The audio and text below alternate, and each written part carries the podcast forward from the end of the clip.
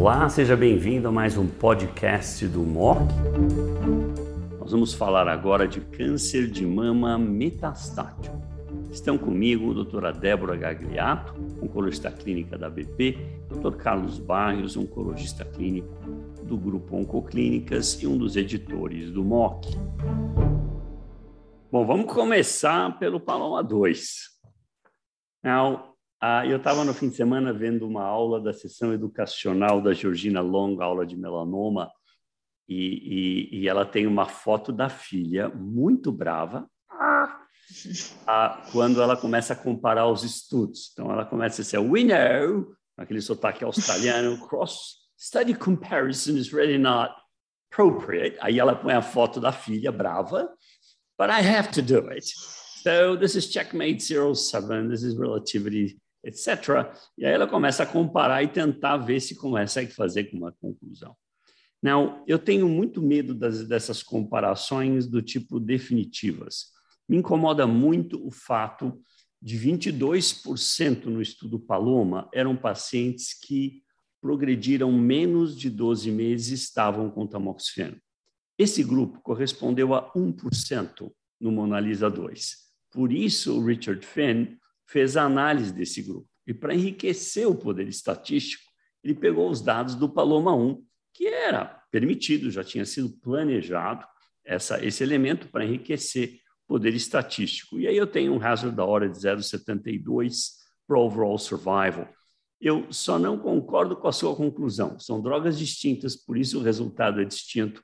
Para mim, os estudos são distintos, por isso o resultado é distinto. E o mesmo ocorre com o Paloma 3, que foi severamente punido e está cheio de pacientes que tomaram químio. Quando você tira o pessoal da químio, o dado fica robusto, aumenta a sobrevida global. Eu tenho um pouco de medo. Barrios, drogas distintas ou talvez populações distintas dando resultados diferentes?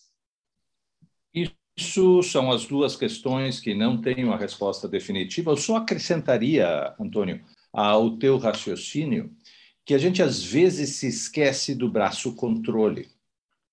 O braço controle foi escolhido com os mesmos critérios né, do braço experimental, correto? É um estudo randomizado. E se a gente vê o resultado do braço controle, né, do Mona Lisa com fulvestranto, né, e do Paloma com inibidor de aromatase, o dado é 51 meses. É exatamente o mesmo. Claro, o tratamento pós-progressão não é exatamente igual, mas isto me dá alguma argumentação de que as drogas poderão não ser necessariamente iguais. Eu acho que sim, tem dois elementos que a gente não vai poder esquecer, que são os dois que tu mencionastes. Né? Existe uma seleção de pacientes diferente que justifica os resultados. Né? E os resultados são realmente muito diferentes. Né? Tu vai de 64 meses, que é um resultado absolutamente nunca visto nesse tipo de situação, tá? para um resultado de 54 meses, né? uma diferença muito importante.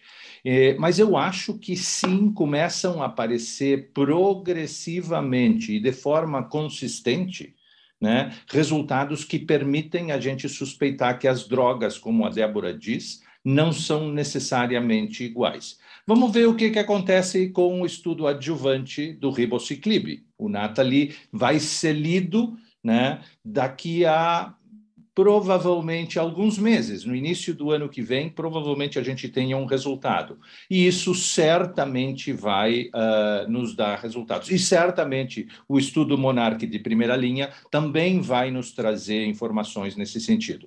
E na ciência, Antônio, para todos, eventualmente aqui, a reproducibilidade e a consistência dos resultados, mesmo que a filha da colega da australiana pode ficar braba, é fundamental, mesmo quando a gente compara estudos. Se a gente tem resultados que são consistentes, né, a gente passa a acreditar isso né, de uma forma um pouco mais definitiva. Então, eu acho que a pergunta não está definitivamente respondida, mas quando tu está na frente de um paciente, tu tem que considerar essas coisas para tomar a decisão. Uma pergunta: se você for Pfizer hoje, CEO da Pfizer, eles vão lhe pagar um milhão de dólares por mês, não é tão mal. A pergunta é: vamos fazer um estudo random? É menos, é menos do que se ganha, é menos do que se ganha na BP, né, Antônio? É. A pergunta é: vamos fazer um randomizado, inibidor da aromatase mais palbo versus inibidor mais ribo? Porque se eu mostrar que, os, que uh, um estudo de equivalência, eu resolvo esse assunto de uma vez por todas. Você faria isso ou não faria isso? Eu acho que provavelmente a Pfizer não vai fazer isso, tá? E se alguém me pergunta num advisory board o que eu que aconselharia, eu acho que não vale a, a, a, pena né, esse tipo de, de explorar. Explorar isso dessa maneira com os dados que a gente tem até o presente momento. Né? Débora, então, eu não faria, faria ou não faria? É, eu acho que se eles acreditam na droga e acham que esse resultado é explicado pela população e estão acreditando em toda a consistência de sobrevida livre de progressão, taxa de resposta, eu acho que mereceria fazer um estudo desse, que seria uma forma de, de fazer, respaldar e colocar palmo de novo no mercado com força. Eu, eu acho que eu, faria. faria. eu faria sem sombra de dúvida, porque tiraria a dúvida de uma vez por todas. Ficam ah. jogando lama e eu acho que o Richard Finn está certo. Vamos para Destiny Bristol 4. Mudança de paradigma. Quer dizer, nós estamos só esperando a aprovação da droga, temos que disciplinar na monitoração da toxicidade pulmonar. Se eu não me engano, acho que houve duas mortes no Destiny Bristol 4. Ah, lógico, baixíssimo número, mas ninguém quer morte por toxicidade. Então, eu acho que isso veio para ficar. Nós estamos falando de um aumento de resposta de 16 para 50 um progression free survival de 50% de redução de risco e aproximadamente 36% de redução de risco de morte. Eu acho que isso é simplesmente uma questão de tempo e nós vamos ter que colocar no MOX disponível, nós temos que usar a droga, eu acho que não vai ter opção. De acordo, Débora, você que é a primeira autora do mama metastático? De acordo, né? Acho que são, são resultados divisores de água e impressionante a atividade da medicação frente a bons, bons, boas opções de quimioterapia no contexto estudado, realmente não tem como não sugerir o uso e não respaldar e todo, toda a conclusão do estudo. Barrios, de acordo? Eu de acordo. Eu acho que é importante, entretanto, destacar né, para todos que estão ouvindo, é que é, o trastuzumab não funciona em HER1 positivo e HER2 é, positivo, certo? Então, esse nível de expressão não tem benefício biológico do bloqueio do trastuzumab né, e do HER2. Então, do ponto de vista prático, o que a gente está fazendo é dando quimioterapia para esse grupo de pacientes, certo? Mas usando a então, o que a gente está né? usando exatamente, não, sem dúvida. Mas o ponto é né? Poderia ser TROP2 para tudo que a gente eventualmente poderia pensar. Isso tem que ser comparado. O ponto crítico aqui para o desenvolvimento futuro disto, que em vez de dar capecitabina, eribulina, gencitabina ou taxano para esse grupo de pacientes, se tu dá a quimioterapia né, do jeito elegante, né, que é usar o, o anticorpo e o, a expressão baixa de HER2, né, é melhor do que fazer isso. E a, o desenvolvimento futuro dessa área vai precisar usar este conceito, porque, de novo, como a gente falou anteriormente, né, as combinações vão ter que partir desta nova maneira de dar quimioterapia. Muito bom. Vamos para o Maintain. Eu acho que o Maintain, para mim, reforça também um pouco os dados que nós já tínhamos do fase 2 de ABEMA, pós-ribo e palbo, mostrando um certo ganho. Né? O estudo não mostra nem resposta, é um, é um, estudo multicêntrico, mas que mostra como endpoint primariamente progression free survival, e é real, quer dizer, você manter o inibidor de ciclina mudando a hormonioterapia tem algum ganho. Agora, de uma maneira mais elegante, agora randomizado de fase 2, mostrando uh, uma duplicação, quase um hazard da ordem 0,5 alguma coisa, quer dizer, é um ganho real. É óbvio que não é practice change, teria que ter um fase 3 grande para tentar ver se de fato isso faz sentido. De acordo, Gás Barrios? Ah, eu acho, eu acho que sim. A dúvida que fica aqui pela distribuição dos pacientes, como a Débora mostrou, 80% dos pacientes tinham recebido palbociclib. Se tu está lidando com re, eh, eh, resistência, né, e tu está é, tratando um mecanismo de resistência palbo que o ribo eventualmente ainda continua eficaz, ou se tu está realmente né, fazendo a continuidade do bloqueio. Né? Essa resposta o mantém não nos dá. Então, isto permanece. Né? Então, certamente, análise de subgrupo ali com hazard ratio muito parecido, né? com ribo ou com palbo prévio, não responde pelo número muito pequeno de pacientes que tinham recebido ribociclib nesta amostra.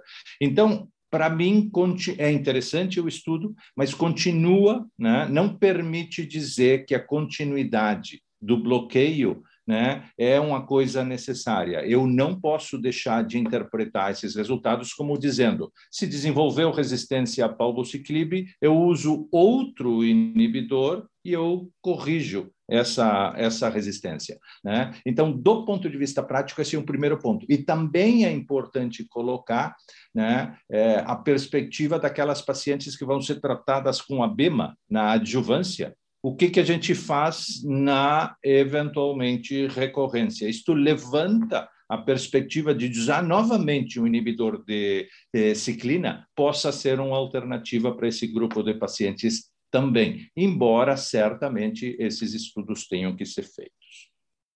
Para fechar, o Faction Capivasertib, uh, um AKT inhibitor, uh, demonstrou claramente quando a via é perturbada, alguma coisa está errada, ou PIK3CA, ou PIK10, alguma coisa, ah, claramente aumentou a sobrevida global. Não é um fase 2 randomizado, nós realmente vamos ter que esperar o fase 3. Se ele vier positivo, a droga aprova. De acordo, Débora?